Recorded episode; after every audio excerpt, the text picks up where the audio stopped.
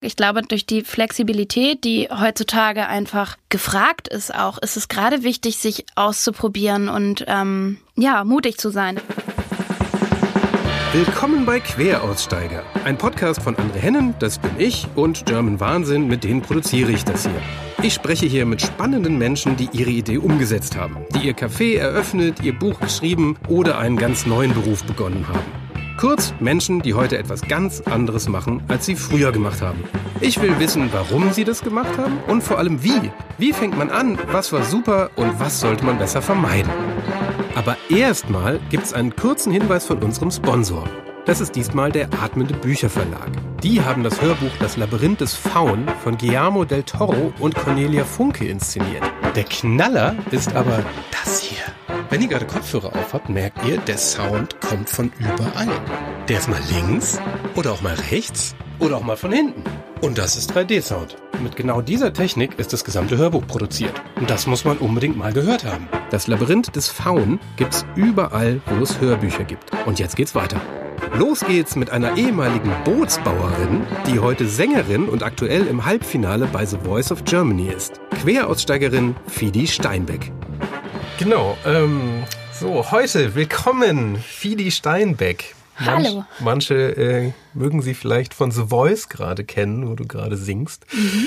Ähm, gerade hier äh, total enttäuschendes Publikum für dich hier. Normalerweise sitzt da ja äh, Mark Forster und Sido, heute enttäuschenderweise nur ich. Aber äh, Ich freue mich sehr, dass ich hier heute mit dir sitzen darf. ah, vielen Dank. Ähm, genau, du bist eine Queraussteigerin mit, du, du hast einen riesigen Bogen gemacht sozusagen. Nämlich du kommst eigentlich aus einer Musikerfamilie, hast dann Spanisch studiert, dann äh, Theaterwissenschaften, dann warst du, und jetzt mein persönliches Highlight, dann warst du wirklich lange, wirklich fertig gelernte Bootsbauerin Genau. und danach warst du in der Filmproduktion, um dann wieder den Bogen zurück zur Sängerin zu machen. Und jetzt, wie man im Fernsehen deutlich sieht, äh, klappt das auch ganz gut mit der, mit der Musikerkarriere. Und ich, wir wollen irgendwie gerne heute mal wissen, warum du das alles gemacht hast, wie man Ja. sowas macht und Ja. würden gleich tatsächlich mal, damit es ein bisschen Struktur hat, mal vorne Mhm. anfangen. Ähm, wie kommt man eigentlich, wie wächst man in der Musikerfamilie auf und fängt dann aber erstmal an mit Spanisch? Ähm, also ich habe schon von klein auf immer sehr viele Ideen im Kopf gehabt und war natürlich, klar, die Musik war einfach äh, mir in die Wiege gelegt und spielte einfach eine wahnsinnig große Rolle bei uns zu Hause.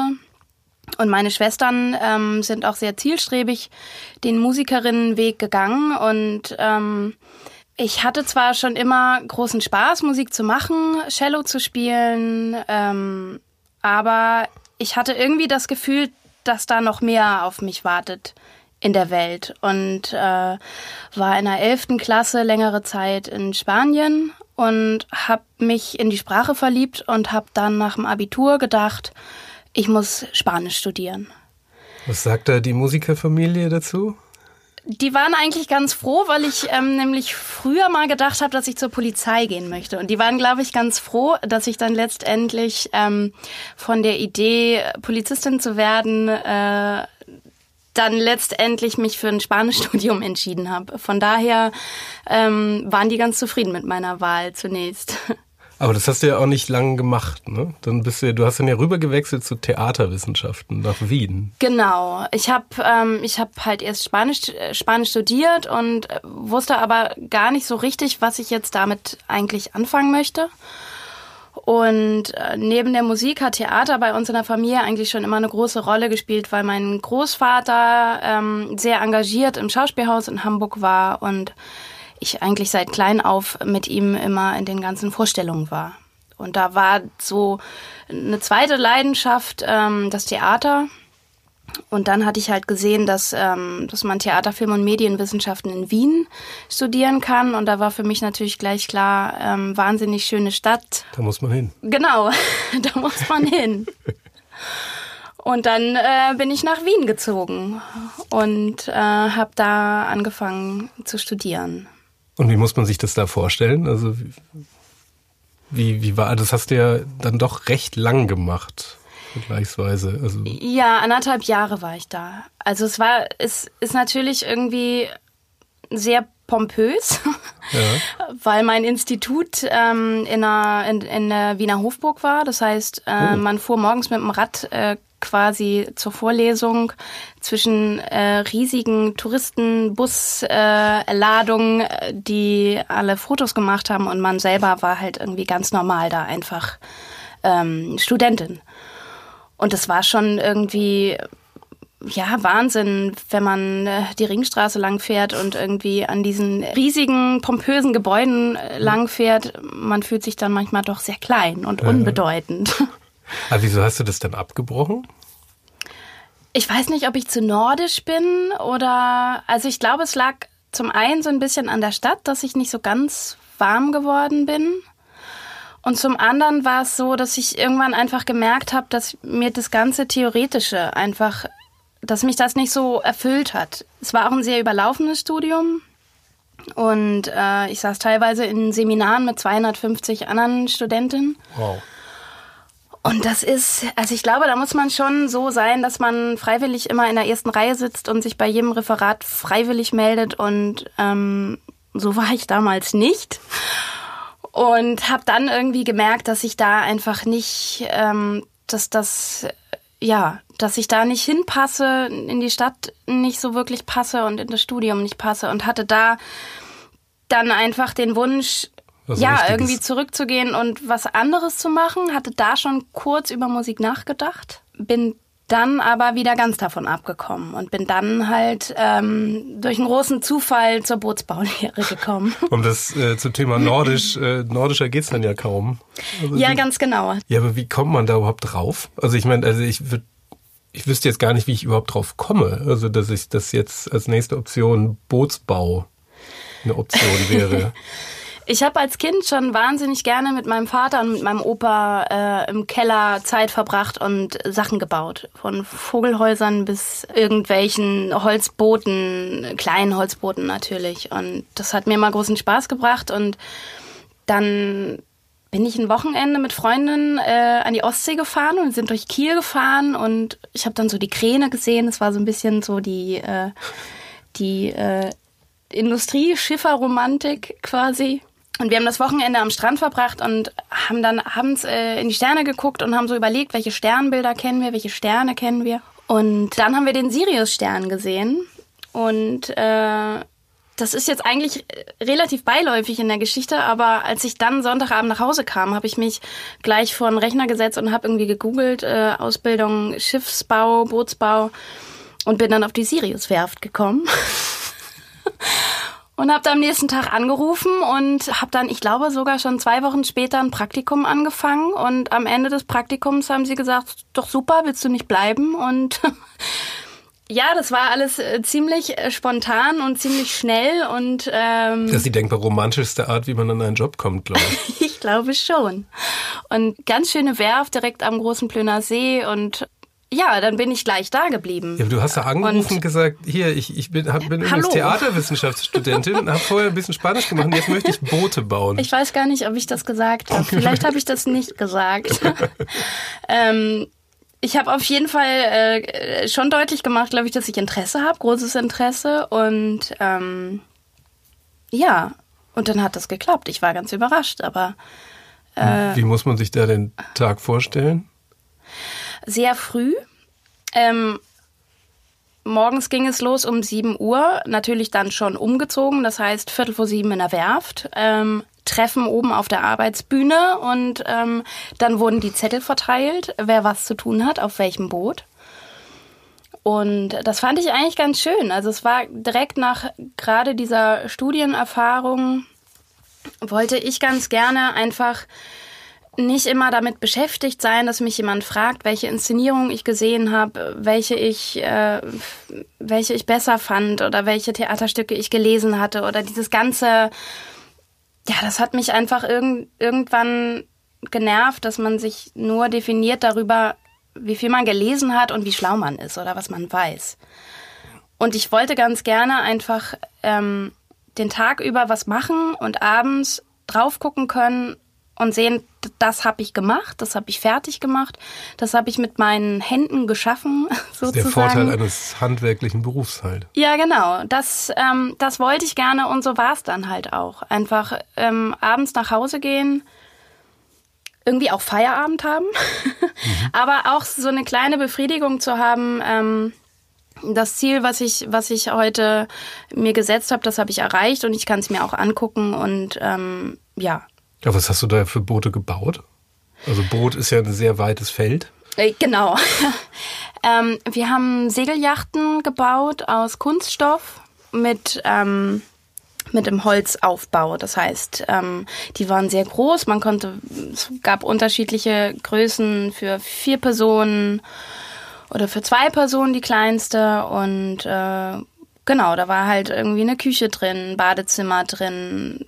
Manche Eigner haben sich gewünscht, äh, gab es dann noch so Features, wie die wollten eine Sauna da drin haben. Nein. Ja, äh, es gab noch so einen kleinen Hobbyraum, also je nach, je nach Größe. Das ist ja, das ist ja fantastisch. Eine, eine genau. Sauna auf der Segel. Das ja. ist äh, zum Thema Life Goals unbedingt auf die Liste. Ganz genau. Ja, das ist und hattest du da jetzt Kreativeinfluss oder warst du da jetzt so richtig bauend? Also wirklich, du kriegst einen Plan und musstest es bauen oder hattest du wirklich so, so auch noch so innenarchitektonische Einflüsse da drauf oder wie muss nee. man sich's vorstellen? Nee, also ich habe eher, ähm, eher einfach gemacht, ehrlich gesagt, was mir, äh, was auf meinem Zettel stand, sozusagen. Also richtig Einfluss hatte ich nicht.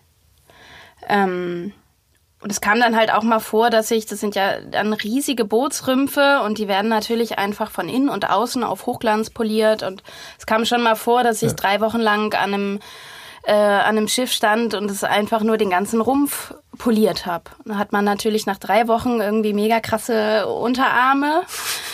Ähm, die Muskeln gehen schnell wieder weg, aber man hat sie dann kurz und ja, zur Auslieferung glänzt das Schiff einmal und äh, ein bisschen traurig ist, wenn man weiß, dass es ja. quasi äh, zu Wasser gelassen wird. Und meine ja. Schwägerin ist ja Architektin. Ich sagte immer, sie guckt sich die Häuser, wenn sie fertig sind, niemals an, weil sie dann immer nicht sehen will, wie sie eingerichtet werden. und wie viele Frauen gab es da eigentlich? Es gab relativ viele. Ich weiß gar nicht Ehrlich? mehr genau. Wir waren, glaube ich, ähm, fünf oder sechs. Von wie vielen? Von 25. Ah ja, krass. Also Hätte ich jetzt gar nicht gedacht, weil das klingt doch. jetzt so wirklich sehr oldschoolig. Aber es war auch in der Berufsschule. Also ich habe die Berufsschule absolut geliebt. Das war immer die liebste Zeit im Jahr. Ausgerechnet. Raus aus der Theorie. Ja, aber witzigerweise, also das, ähm, die Berufsschule ist auf dem Prival. Das heißt irgendwie mit der schönste Schulweg überhaupt. Man fährt morgens mit der Fähre ähm, einmal rüber äh, von Travemünde auf dem Prival. Das fand ich schon total toll. Und ich hatte einfach wahnsinnig tolle Lehrer. Man hat ja nicht nur theoretisch gelernt, sondern hatte ganz viel praktische Lehrgänge, die man gemacht hat. Ein Holzkurs, Kunststoffkurs. Ich habe einen Schweißkurs gemacht. Ähm, und das fand ich einfach super lauter Dinge, die man vielleicht in der eigenen Werft halt nicht, nicht anwenden konnte oder nicht machen konnte, die hat man dann in der Berufsschule gelernt. Und da waren auch relativ viele äh, Frauen, muss ich sagen, in meiner Klasse und Parallelklassen. Oh. Ja. Und danach, wie war das? Also als du fertig warst? Ähm, danach habe ich gemerkt, dass es dass, dass der Beruf jetzt auch nicht so wirklich ist. Also ich hatte mich in ein paar Werften vorgestellt, aber ich habe ich hab mich sehr, sehr gut auf meine Prüfung vorbereitet und habe ähm, eine ziemlich gute Prüfung ähm, gehabt und habe dann aber zum Beispiel in einer Werft, zu der ich eigentlich ganz gerne gegangen wäre, von denen habe ich dann das Feedback bekommen, dass, dass meine Prüfung zu gut ist und dass sie sich vorstellen könnten, dass ich mich in einem halben Jahr langweilen würde. Und das war so der Grund, warum sie mich nicht eingestellt haben. Und das fand ich irgendwie, mh, mm, ja, das fand ich einfach schade, weil. Zumindest mal seltsam. Ja, genau.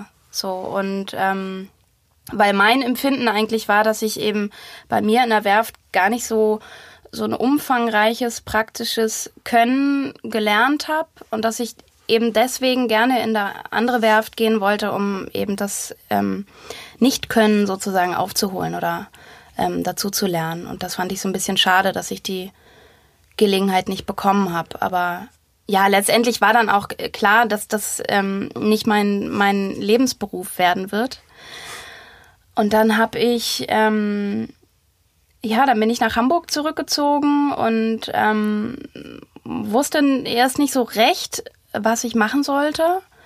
Und habe dann ganz kurze Zeit bei einem Bäcker gearbeitet. Einfach um irgendwie äh, meine Miete zu bezahlen und äh, ja, sich zu finanzieren.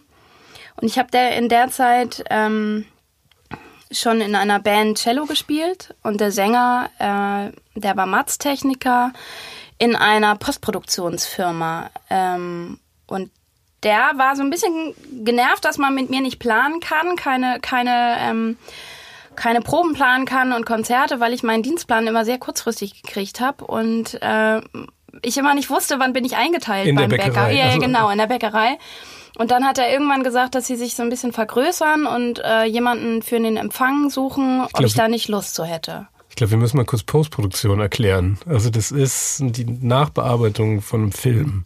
Genau, genau. Und da hast du dann, also du warst dann am Empfang. sagst du? Genau, ich habe dann als äh, ja, Office Management Empfang angefangen und ähm, hatte da eigentlich auch wieder so ein bisschen Glück, da reinzurutschen, weil ich letztendlich natürlich in dem Bereich vorher noch gar nicht wirklich Erfahrung hatte. Ich habe vorher nicht viel mit dem Computer gearbeitet, muss ich sagen, und ähm, habe mir das dann so nach und nach halt alles irgendwie angeeignet, was ich halt dafür äh, wissen muss und können muss. Und habe mich total wohl gefühlt und ähm, es war ein wahnsinnig tolles Team.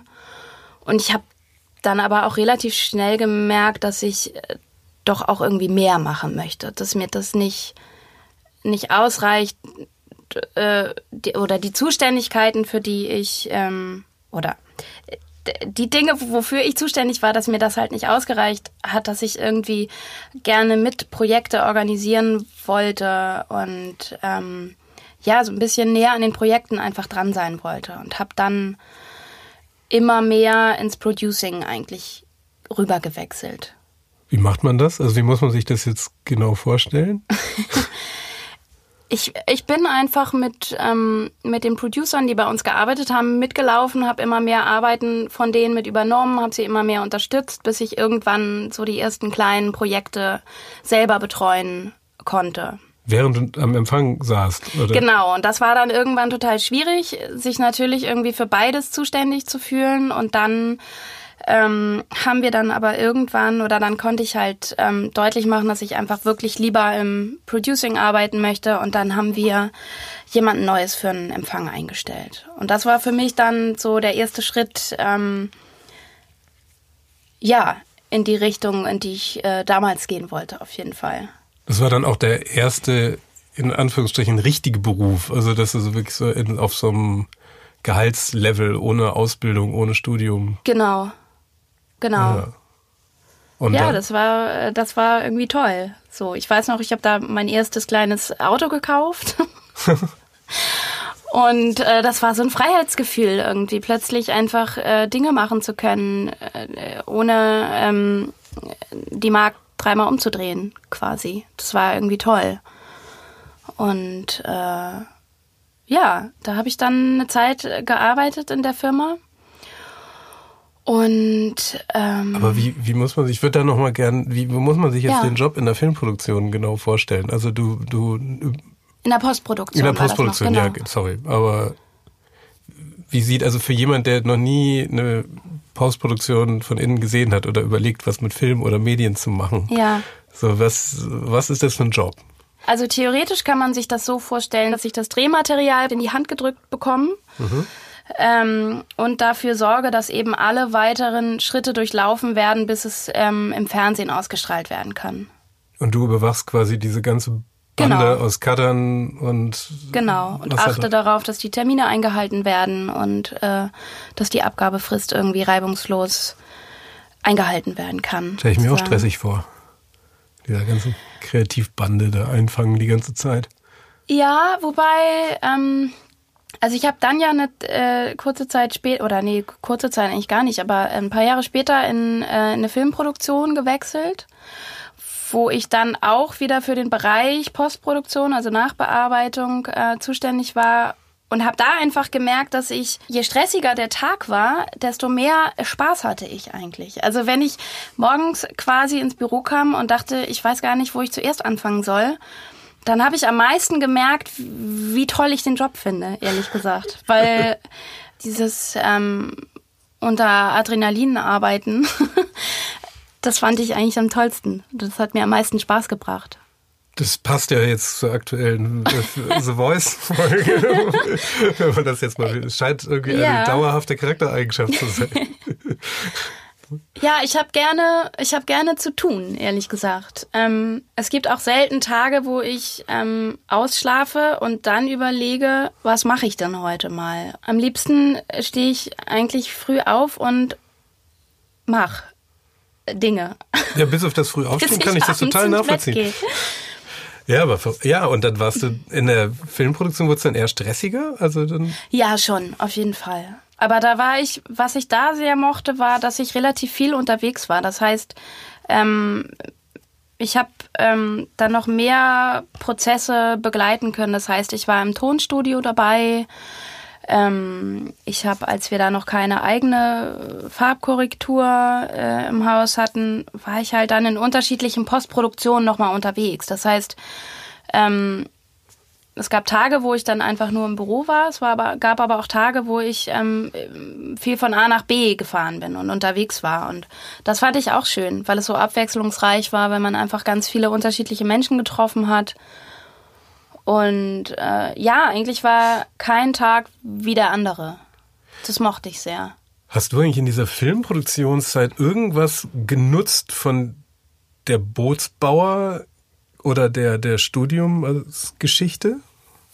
Weil das ist ja schon wieder fast nah an Theaterwissenschaften mm. schon wieder. Ja, vom Studium glaube ich gar nicht so viel. Vom Bootsbau vielleicht einfach das ähm, Disziplinierte vielleicht. Früh aufstehen. Ähm, Abliefern abliefern, am Start sein irgendwie so.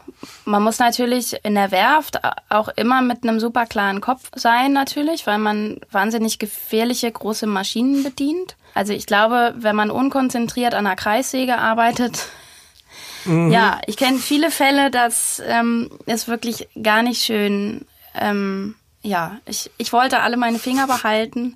Und äh, da war halt klar, man muss einfach immer wirklich einfach mit der vollen Konzentration dabei bleiben. Und das war eigentlich in der Filmproduktion genauso. Man muss einfach lernen, Auge und Ohr jederzeit komplett bei dem Film zu haben, dass einem einfach keine kleinen Fehler unterlaufen dass man nicht einen Pixelfehler übersieht und man schickt es so raus an Kunden. Sowas ist natürlich sehr unangenehm, dass man einfach wirklich so einen Qualitätssinn hat und ja, einfach ganz genau ist und ja. einfach konzentriert ist. Ich fand das bei Filmproduktionen immer so faszinierend, dass da ja wirklich 50, 100 Leute rumwuseln für, für einen kurzen Moment von, sage ich jetzt mal, einen Werbespot, der dann 20 Sekunden dauert. Und ja. ich fand das immer, den, den Job des Producers, den, vor dem hatte ich wirklich immer am meisten Respekt, weil der irgendwie diese ganzen, alle, die da rumlaufen, haben irgendwas zu tun gerade. Ja. Und das, und dann hat man noch,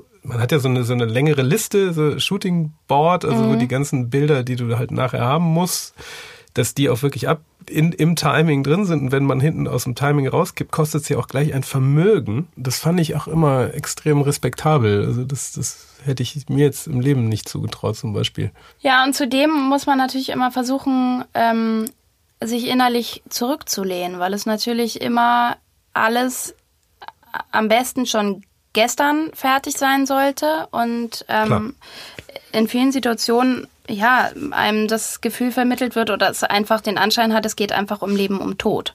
Obwohl es natürlich letztendlich nur eine Werbung ist, wenn man es ganz genau nimmt. Aber ich glaube, den, den, den Blick dafür zu bekommen, auch wann entspannt man sich mal kurz und versucht, ähm, die anderen Leute einfach so ein bisschen zu beruhigen und den Druck rauszunehmen und äh, den Stress rauszunehmen. Ich glaube, das ist auch einfach eine Herausforderung an, an dem Job.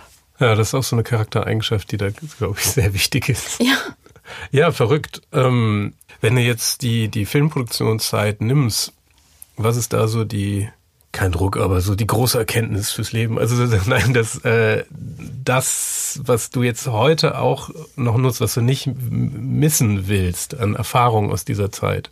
Ähm, Außer Stressresistenz vielleicht. Ja, Stressresistenz auf jeden Fall. Und ich glaube, strukturiert zu sein, ist, glaube ich, wichtig. Gerade in meinem Leben jetzt ist es halt wichtig, ähm, dass man einfach irgendwie einen Plan im Kopf hat und dass man irgendwie ein Ziel vor Augen hat, ähm, woran man einfach festhält oder worauf man hinarbeitet. Ich glaube, wenn man ja, ich glaube, das, das ist es einfach, so, so, so eine Struktur zu haben und äh, Ziele zu setzen, die man ähm, versucht bis zum bestimmten Zeitpunkt umzusetzen. Mhm. Ja. Das ist eine sehr gute Überleitung, warum du denn von aus der Filmproduktion jetzt dann tatsächlich wieder mit einigen Jahren wieder zurück zur Musik gekommen bist. Hast du das, du hast dann ja eine Band gehabt. Genau, ich habe vor, ich glaube vor sechs Jahren meine erste eigene Band gegründet. Ich habe vorher ja immer Cello gespielt in diversen Bands und wollte aber eigentlich unbedingt auch singen, hatte schon länger angefangen, Songs selber zu schreiben und ja, habe dann meine erste Band zusammengestellt vor, ja, ich glaube sechs Jahre ist das her. Und habe da natürlich einfach schon gemerkt, dass es neben dem Beruf in der Filmproduktion einfach wahnsinnig schwer ist, das alles unter einen Hut zu bekommen. Dass man, jeder, der in dem Bereich gearbeitet hat, weiß natürlich, dass dass der Job einfach da vorgeht. Man ja. fängt morgens an und man weiß halt nicht, wie lange man abends bleibt. Also es ist immer so ein mhm. Open-End-Gefühl und ähm, die Bandproben waren ganz schwer irgendwie zu planen und die Band war daran gewöhnt, dass ich irgendwie theoretisch um sieben anrufe und sage, äh, ich kann nicht heute, es wird nichts mehr. Ähm, und das, das war schon immer sehr schwierig. Ähm, durchzusetzen, auch wenn ich unter der Woche mal ein Konzert hatte, habe ich gemerkt, dass ich den ganzen Tag einfach im Stress war, weil ich dachte, ich weiß, ich muss theoretisch heute um 18.30 Uhr gehen. Und das fand ich einfach wahnsinnig anstrengend, das unter einen Hut zu bringen, weil man dann einfach weiß, es kann halt sein, ja, dass man einfach nicht fertig ist bis 18.30 Uhr. Und dann, äh, dann hat man ein Problem. Mhm. Und dann, ähm, ja, habe ich vor nee, eigentlich letztes Jahr, 2018, ähm, habe ich dann zuletzt in einer sehr kleinen Postproduktionsfirma gearbeitet und hatte auch gemerkt, dass das, ähm, ja, ich hatte mir das ein bisschen anders vorgestellt und ähm, konnte mich da doch nicht so verwirklichen, wie anfänglich gehofft oder versprochen. Und habe dann, da gab es halt so einen Punkt, wo irgendwie die Entscheidung war, ähm, bleibt man da, geht man und äh, da habe ich einfach gemerkt, wenn ich mich jetzt neu orientiere in der Werbung, mhm. dann muss ich da eben wieder natürlich 100 Prozent geben, ähm, einfach von vom Kopf her, aber auch von der Zeit her und da war in der Zeit hatte ich schon die erste CD veröffentlicht und ich habe einfach gemerkt, ich will die Musik einfach zeitlich nicht mehr zurückstellen und ja, und habe dann die Entscheidung getroffen, dass ich mir jetzt einfach eine Zeit gebe, wo ich versuche, alles auf eine Karte zu setzen und Musik zu machen und einfach zu gucken, ähm, ob ich es schaffe, davon zu leben und das einfach zu meinem Beruf zu machen. Hattest du dir dann eigentlich, also jetzt mal ganz schnöde wirtschaftlich gesagt, ich kann mir das vor allem halt wirtschaftlich schwierig vorstellen, ob man da jetzt was hast du dir dann auch einen Plan gelegt oder was zurückgelegt oder dass das, dass das dann klappt? Also, oder wie, wie macht man sowas? Ja, also ich ähm, habe mir natürlich was zurückgelegt. Und man muss aber natürlich seine eigenen Bedürfnisse einfach sehr zurückschrauben, natürlich, mhm. wenn man sich finanziell so verändert. Und habe aber äh, einen Freund und eine Familie, die einfach sehr hinter mir stehen und mich sehr unterstützen und die mir da eben auch helfen, einfach meinen, meinen Traum zu verwirklichen. Da ist die Musikerfamilie dann ganz praktisch. Ne? Ja, ganz genau. da, da eben an die Frage, um nochmal auf die, die Musikerfamilie zu kommen, wie muss ja. man sich das vorstellen? Also sind deine Eltern hauptberuflich Musiker? Genau. Ähm, meine Eltern haben sich auch beide an einer Musikhochschule in Hamburg kennengelernt. Damals. Ähm, und meine Mutter ist äh, Musiktherapeutin und äh, Geigenlehrerin, spielt in diversen Orchestern in Hamburg. Und mein Vater ist Musiklehrer in der Schule Und meine beiden Schwestern haben auch beide Musik studiert und ich war eigentlich so die Einzige, die... Ähm, Bootsbau. Genau. Ja, weil ich damals irgendwie so dachte, ich, ich, ich hatte da ja auch mal überlegt, ob ich Cello studiere und wollte aber mir die Leidenschaft nicht nehmen lassen. Also ich wollte nicht, dass das einfach ein Job wird und ich ähm, jeden Tag äh, in die Staatsoper gehe und äh, Don Giovanni zum fünften Mal äh, spiele und äh, zum Beispiel jetzt einfach.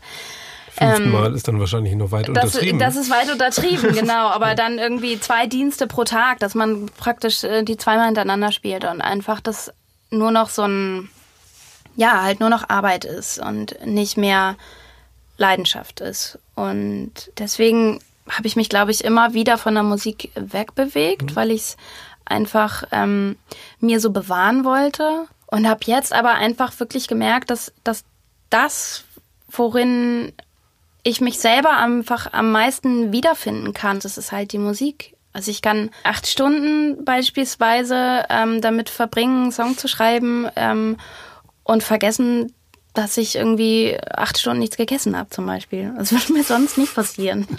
ähm, aber dass man halt einfach alles um sich herum ausblendet und einfach da total drin aufgehen kann und ähm, ja, all, alle alle Energie, alle, äh, alle Wünsche, alle Hoffnungen, alle Leidenschaft, die man irgendwie hat, in, in eine Sache zu ähm, schütten. Ja. ja, aber es ist krass, also wenn du das jetzt auch mit den anderen Ver äh, Berufen vergleichst, dann merkst du ja wirklich total eindeutig, dass es das jetzt ist. Auf jeden Fall, ja. Also ich muss sagen, dass ich in der Werbung auf jeden Fall eine total tolle Zeit hatte und äh, wahnsinnig viele inspirierende und spannende Menschen kennengelernt habe und auch wirklich sehr Spaß hatte an dem Job, aber es, es war halt eher einfach der Job, glaube ich. Und jetzt, jetzt ist es halt, ähm, jetzt habe ich das Gefühl, das ist halt nicht der Job, sondern das bin ich. Es ist nicht Hobby, es ist nicht Job, es ist so, es ist alles, was mich ausmacht halt und was ich, ähm, was ich mir wünsche. Ich habe noch mal so eine ganz naive Frage, wenn man sich sowas vornimmt. Ja. So, so, das ist jetzt mein Traum. Und ich gründe jetzt eine Band. Mhm. Wie macht man sowas? Ein Telefonbuch? Ähm. Braucht einen Gitarristen? Ich hatte damals das Glück, also ich habe, ähm, ich spiele mit einer Band mit ähm, Musikern, die ich alle schon sehr, sehr lange kenne. Ich habe damals, ähm, als ich eben auf der Suche war, meinen jetzigen Bassisten angerufen und habe hab gesagt, ich, ich suche jemanden, der mit mir Musik macht, aber ich war da einfach noch sehr schüchtern, glaube ich, und irgendwie hatte die Songs, die ich geschrieben habe, einfach nur so für mich alleine gesungen und vielleicht meiner Familie mal gezeigt, war aber sehr ähm, ja, nicht sehr selbstbewusst damit, muss ich sagen. Und hatte dann so ein bisschen Schwierigkeiten oder hatte irgendwie gedacht, ich, ich möchte, ich möchte tolle Musiker haben. Bin aber selber nicht so, dass ich sagen würde, hey, hier bin ich, ich bin super. Ähm, und äh, ich will auch nur Leute haben, die super. Also das, das war so ein bisschen ich habe mich noch sehr am Anfang und klein gefühlt, was das anbelangte und hatte aber trotzdem den Anspruch, halt nur mit guten Leuten zusammenzuarbeiten. Und das war natürlich ein bisschen schwierig und ich hatte sehr Hemmung, irgendwie Leute anzusprechen. Und dann ähm, sagte der Bassist aber, dass ich doch den äh, Live, den ich eben schon sehr lange eigentlich kenne, mit dem ich auch schon mal mit Cello und seiner Band mitgespielt habe, dass ich den doch mal fragen soll. Und dann habe ich dem mal Songs von mir geschickt und äh, ja, dem hat's gefallen und der hatte total Lust und so, so hat sich das alles entwickelt. Und dann macht man halt Termine, so jeden Mittwoch ist Probe. Oder? Ja, Mittwoch stimmt sogar. Ah, ja. Witzigerweise. Es war irgendwann mal der Dienstag, aber jetzt ist es der Mittwoch okay. sehr lange schon. ja, genau. Und ähm, dann, ja, je nachdem, wie viele neue Songs ich mitbringe, muss man da natürlich nochmal irgendwie mehr Zeit investieren oder kommt drauf an, wie viele Konzerte man hat oder ja, also mal ist die Probenzeit natürlich intensiver. Wie ich wünsche es mir immer. Konzerte eigentlich? Das ist quasi das ähm, nicht so Schöne an, an, an der ganzen Sache, das, das Booking, äh, muss ich sagen, dass das, dass das das Schwierigste eigentlich an allem ist. Also mittlerweile läuft es besser und natürlich auch durch The Voice, durch die ersten beiden äh, Ausstrahlungen der Sendung Und vorher war es einfach so, dass man, man schreibt äh, 100 E-Mails und kriegt äh, drei Antworten. Ähm, an Booker. Genau. Oder an äh, Locations, die man anschreibt. Ich, wir haben letztes Jahr unsere erste kleine Tour gespielt und das war wahnsinnig schwer, auch einfach äh, in ganz Deutschland ähm, kleine Clubs äh, anzuschreiben, ob man spielen kann, weil natürlich es kennt einen keiner und äh, letztendlich ähm, ja, ich glaube, die ganzen Veranstalter, die kriegen halt auch einfach die Postfächer quillen über, bekommen einfach ein paar tausend äh, E-Mails wahrscheinlich im Monat oder mehr. Und da ist es einfach total schwer, nicht unterzugehen. Ja, und wie fing das dann an mit The Voice? das fing jetzt Anfang des, des Jahres, im Frühjahr irgendwie an. Ich ähm, habe mich sehr kurzfristig ähm, dazu entschlossen, zum Casting zu gehen. Und muss sagen, dass ich eigentlich nie Fan von Castingsendungen äh, im Fernsehen war und Darfst du das bin. sagen? Ich, ich, ich, finde, ich kann das sagen, weil, ähm, weil ich mich letztendlich ja für das Casting von The Voice dann doch entschieden habe, hm. weil das für mich einfach eine andere Art von Castingsendung ist. Also es geht einfach um die Stimme und es geht ähm, um das Talent, was man hat. Also ich habe es vorher auch erst niemandem wirklich erzählt, ich habe es auch nicht mal meiner Familie erzählt und habe gedacht, gut, dann also in Hamburg war das Casting schon durch und dann ähm, gab es in Berlin noch einen Termin und dann habe ich gedacht, ja gut, dann fahre ich jetzt nach Berlin und erzähl's halt keinem und wenn es nicht klappt, dann weiß es ja auch gar keiner, dass ich beim Casting war. und es gab zwei Castingrunden und ähm, als ich durch die erste das geschafft hatte, war das schon irgendwie Wahnsinn. Irgendwie das, ich habe plötzlich gemerkt, dass das total Spaß bringt und dass man dann auch irgendwie weiterkommen will. Und dann gab es das zweite Casting und dann äh, danach irgendwie aufregendes Warten hat man es in die Blind Auditions geschafft. Und für mich war eigentlich das Ziel, ähm, das in die Blind Auditions zu schaffen, dass ich halt ausgestrahlt werde im, Fer im Fernsehen und dass ich einfach Aufmerksamkeit für meine Musik bekomme.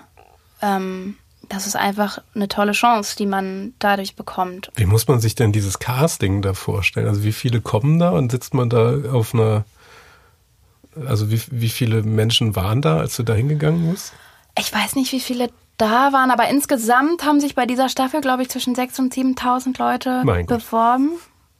Ähm, aber dann natürlich in ganz Deutschland, also ich, Köln, Frankfurt, ich weiß nicht genau, also mehrere.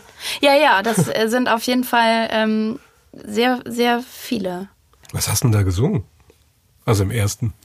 Im ersten habe ich ähm, Can't Help Falling in Love gesungen. Einer meiner Lieblingssongs. Und einen eigenen Song.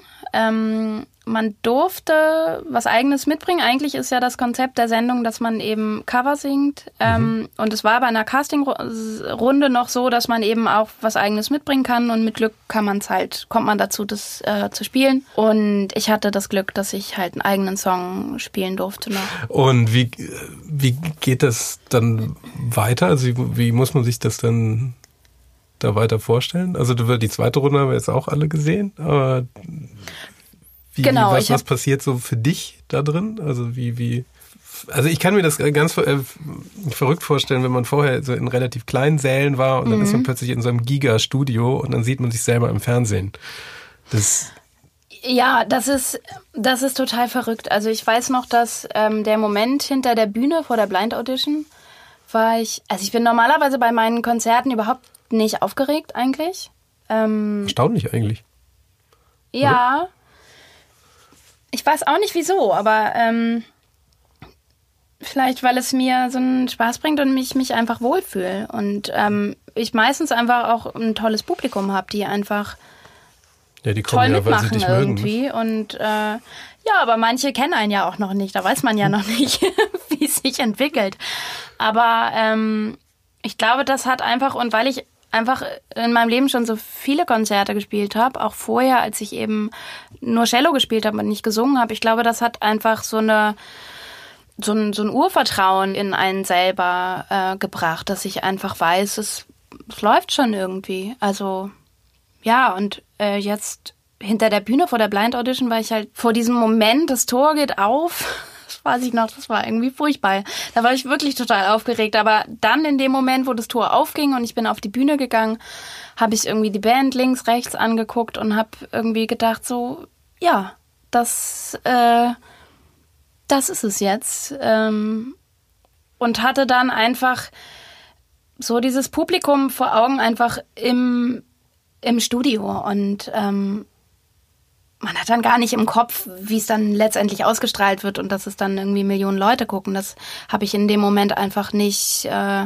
es war einfach das Studio und alle, alle Menschen, die in diesem Studio waren, waren halt für mich präsent in dem Moment. Das ist ja schon wieder fast ein normales Konzert dann, abgesehen von den Kameras.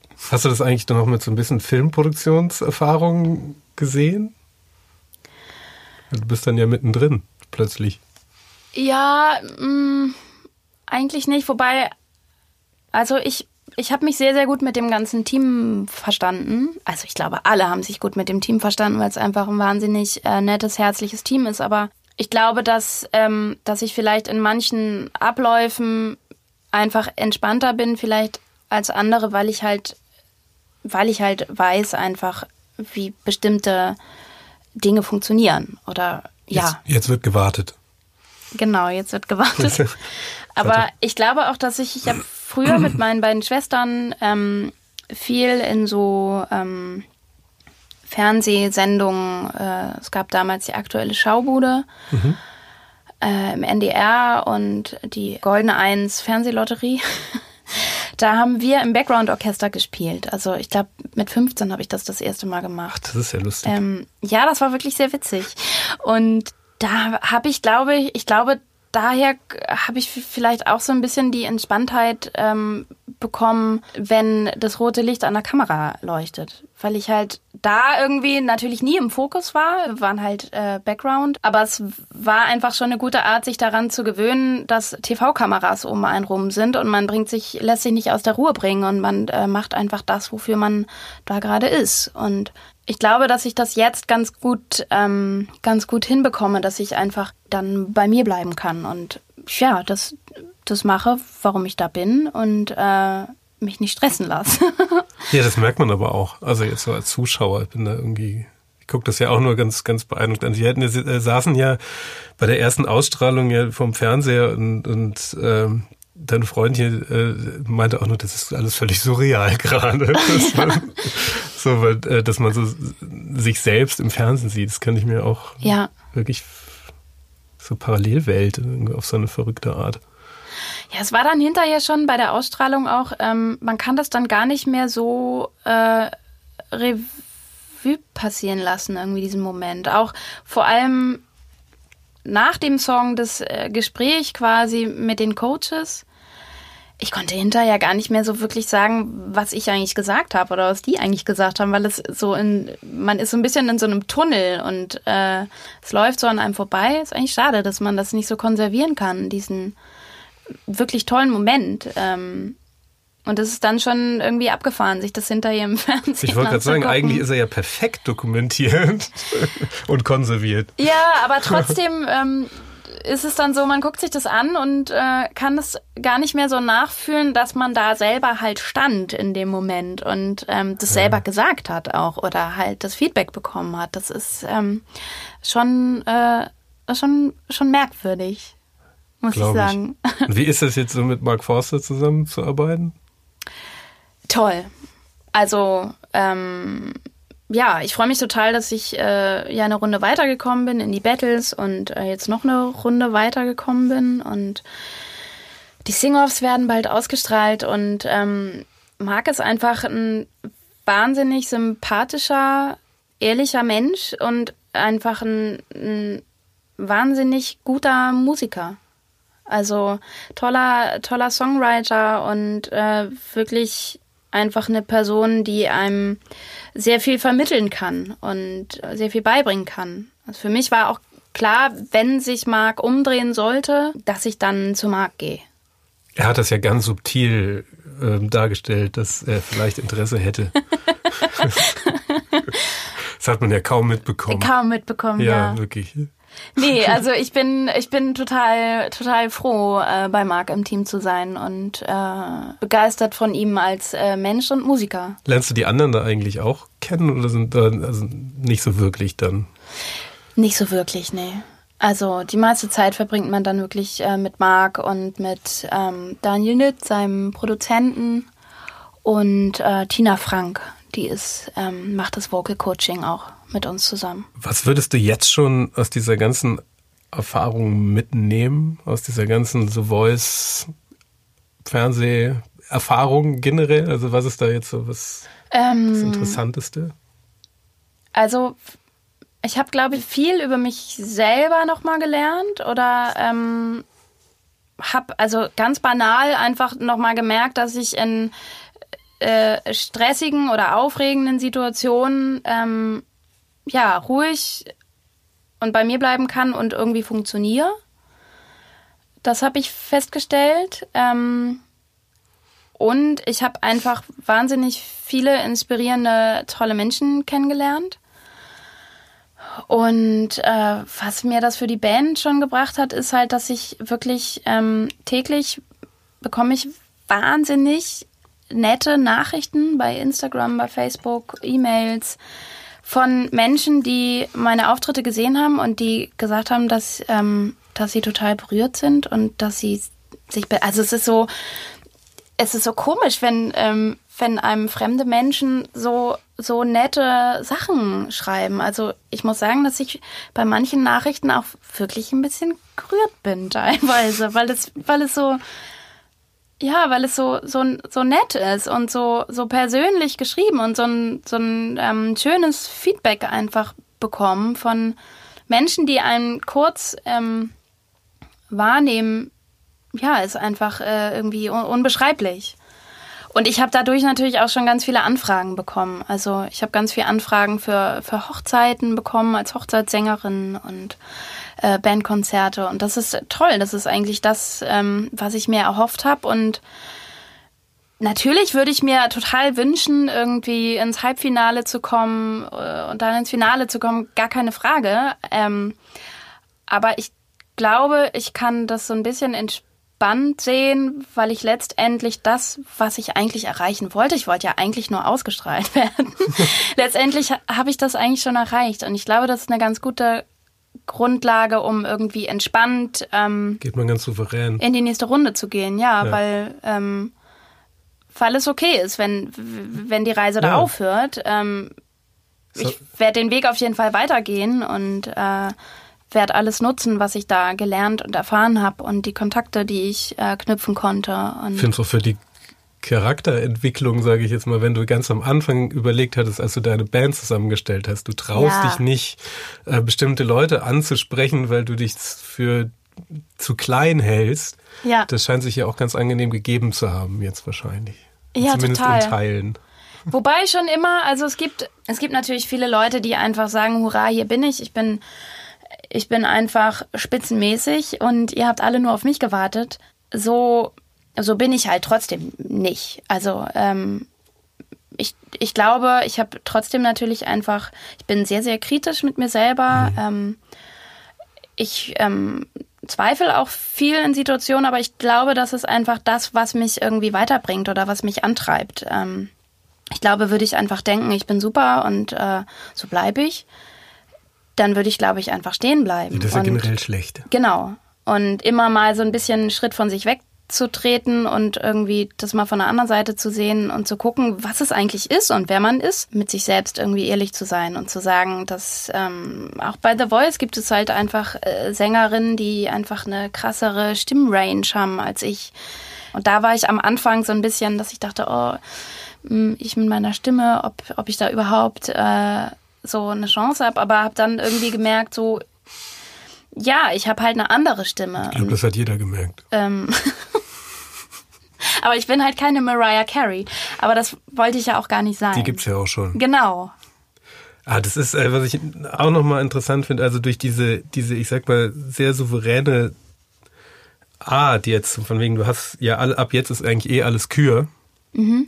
Ähm, ich glaube, zum Thema Social Media Kommentare finde ich es, glaube ich, auch ganz gesund, da so durchzugehen, weil ich glaube, also ich, ich ist auf keinen Fall die wünschen, aber ich nehme an, je näher man ans Finale kommt, desto schärfer werden ja die Kommentare werden, vermutlich. Auf also das heißt, Fall. da werden ja auch Negative dabei sein, die dich aus irgendwelchen Gründen doof finden. Ja. Und das, ich glaube, da braucht man halt auch einen ganz, ganz soliden Panzer, dass einem das dann, glaube ich, auch egal ist, oder? Also, ja. und ich weiß gar nicht, ich wüsste jetzt selber nicht, ob mir das so egal sein, man sagt das immer so, aber es geht einem dann doch so rein. Also, bis man so eine, ich sag mal, so eine, so eine, so ein Politikerpanzer hat. Mhm. Also ich hatte letztens, ich fand es ganz, ganz erhellend, ein Podcast, alles gesagt, heißt der mit Dorothee Bär. Mhm. Die hat ja auch schon Gott weiß was abbekommen. Also Dorothee Bär ist die, die Politikerin mit den Flugtaxis. Mhm. Also, ja. Die wurde da irgendwie einmal durch Twitter gescheucht. Und die hat dann auch so erzählt, nee, das ist mittlerweile irgendwann mal, hast du so viel abbekommen, dass du, dass man da gar nicht mehr, dass man das, da lächelt man nur noch. Ja. Weil die, wer schreibt denn das? Und das war ja das, der, derjenige, der dann kritisiert, sagt ja mehr über sich als über den, den er kritisiert. Mhm. Und das finde ich dann ja auch ganz, ja. ganz cool. Aber hast du dich da schon mal mit beschäftigt? Was da, ähm, was also ich habe nach der ersten Ausstrahlung, würde ich sagen, 98 Prozent mega positives Feedback bekommen und 2 Prozent ähm, nicht so gut. So, ja. also das war wirklich noch sehr, sehr, äh, das war extrem Quote, gut, wirklich. Das, das, ähm, Für Internetkommentare das, ja, das war wirklich, das war unfassbar. Ähm, und mir war aber klar, dass das äh, jetzt nicht äh, so bleiben wird. Und jetzt habe ich schon gemerkt, nach der zweiten Ausstrahlung, das war ja ein Battle, das heißt, ich habe mit oder das heißt ja eigentlich gegen jemand gesungen, also für Lukas und mich, mit mhm. dem ich zusammen gesungen habe, war es eher so ein Miteinander-Singen, aber letztendlich habe ich es weiter geschafft. Und natürlich ab dem Zeitpunkt. Ja, die Lukas-Fans mögen dich jetzt dann nicht mehr so. Ja, ja genau. Also es gibt einfach welche, die dann sagen, aber Lukas hat es doch besser gemacht und oder ähm, ich habe jetzt auch vereinzelt mal so ein paar äh, persönliche Kommentare ge gesehen, die dann irgendwie mit meiner Art nicht so ganz klarkommen, aber damit komme ich bis jetzt noch recht gut klar eigentlich, weil weil es ja einfach im echten Leben auch so ist. Also entweder man ist sich sympathisch oder halt nicht. Und letztendlich ist das einfach ein Ausschnitt meiner Persönlichkeit, die da einfach ähm, für ein paar Minuten gezeigt wird. Und das ist ja einfach ein ein Bruchteil von, von dem, was ich noch bin. Und ich versuche das halt einfach nicht persönlich zu nehmen, weil, weil letztendlich kennen sie mich natürlich nicht wirklich. Ja. Und äh, können ja nur diesen Mini-Ausschnitt beurteilen. Und, ähm, Aber ich glaube, es ist auch so, als Künstler, glaube ich, ist es dann ist man, glaube ich, auch angekommen, gefühlt. Also was heißt angekommen, aber ich glaube, dann hat man einen Riesenschritt gemacht. Also ja. wenn man auf dem Level angekommen ist, dass Leute einen aktiv doof finden. Das ist, das, dann hat man es geschafft. Dann ist, ich glaube, dann ist man zumindest schon mal ein Charakter. Also ja, das stimmt. Ich meine, stell dir mal vor, du hättest eine 100%-Quote. Das wäre wär beeindruckend, ja. aber es wäre auch irgendwie ein bisschen strange. Also ja. so, so, dann ist man so Markus Lanz, ja, nee, so ohne jetzt über große Markus Lanz zu lästern, aber das ist halt sehr glatt. Ja, ja. Und das ist dann ja auch irgendwie auch wieder ganz gut. Ja, ich bin gespannt, was noch kommt, ähm, wie sich das entwickelt und versuche damit gut umzugehen. Also, ja, ähm, ja glaube ich ja. auch. Ich drücke die Daumen. Du, ich habe nur eine, ähm, ich nenne es mal Abschlussfrage. Äh, wenn du jetzt nochmal zurückschaust mhm. auf äh, Bootsbau, Filmproduktion, Musik, Sängerin, The Voice, so wenn du jetzt überlegst, das sind Leute, die ähm, oder da orientieren sich gerade äh, Schüler oder Studenten, was sie so im Leben machen. Mhm. So, du hast ja beim Thema Orientierung ja einiges hinter dir. Mhm. Ja. Ähm, was würdest du denen raten? So, deine große Erkenntnis, kein Druck. Also ich glaube, ich würde raten, äh, mutig zu sein irgendwie, sich, sich Dinge zu trauen und auch keine Scheu haben, sich auszuprobieren und festzustellen, wann hat sich verrannt oder es ist nicht der richtige Weg und irgendwie noch mal einen Schritt zurückzugehen oder also mir hat irgendwann mal jemand gesagt, dass, dass es ja für mich schwierig wäre mit meinem Lebenslauf, weil da ja gar kein roter Faden drin wäre. Und das konnte ich irgendwie auf der einen Seite natürlich irgendwie verstehen, auf der anderen Seite finde ich halt, je mehr man ausprobiert im Leben, desto mehr Erfahrung sammelt man und desto mehr findet man zu sich selbst und weiß, was man eben gut kann, was man nicht gut kann, was man nicht möchte und vor allem, was man, was man möchte. Und ich glaube, dass man gerade irgendwie heutzutage, wo, wo es einfach nicht mehr so ist wie früher, dass der Vater ist Bäcker und äh, dann wird man halt auch Bäcker oder Bäckerin und äh, bleibt es sein Leben lang. Ich glaube, da, da durch die Flexibilität, die heutzutage einfach gefragt ist, auch ist es gerade wichtig, sich auszuprobieren und ja, mutig zu sein. Da wären wir wieder beim Anfang, was ich gesagt ja. habe. Aber ja, ich glaube, mutig sein, sich Dinge trauen und sich selber auszuprobieren. Ich glaube, das hat mich jetzt hierhin gebracht, wo ich jetzt gerade bin. Ja, ich glaube, da bist du auch ganz gut. Das ja. war ganz toll. Vielen Dank. Ja, danke dir. Das war Queraussteiger für heute. Ich bin André Hennen und sage German Wahnsinn vielen Dank. Falls ihr Verbesserungsvorschläge habt, schreibt uns gern auf Facebook oder Instagram. Also, bis nächste Woche.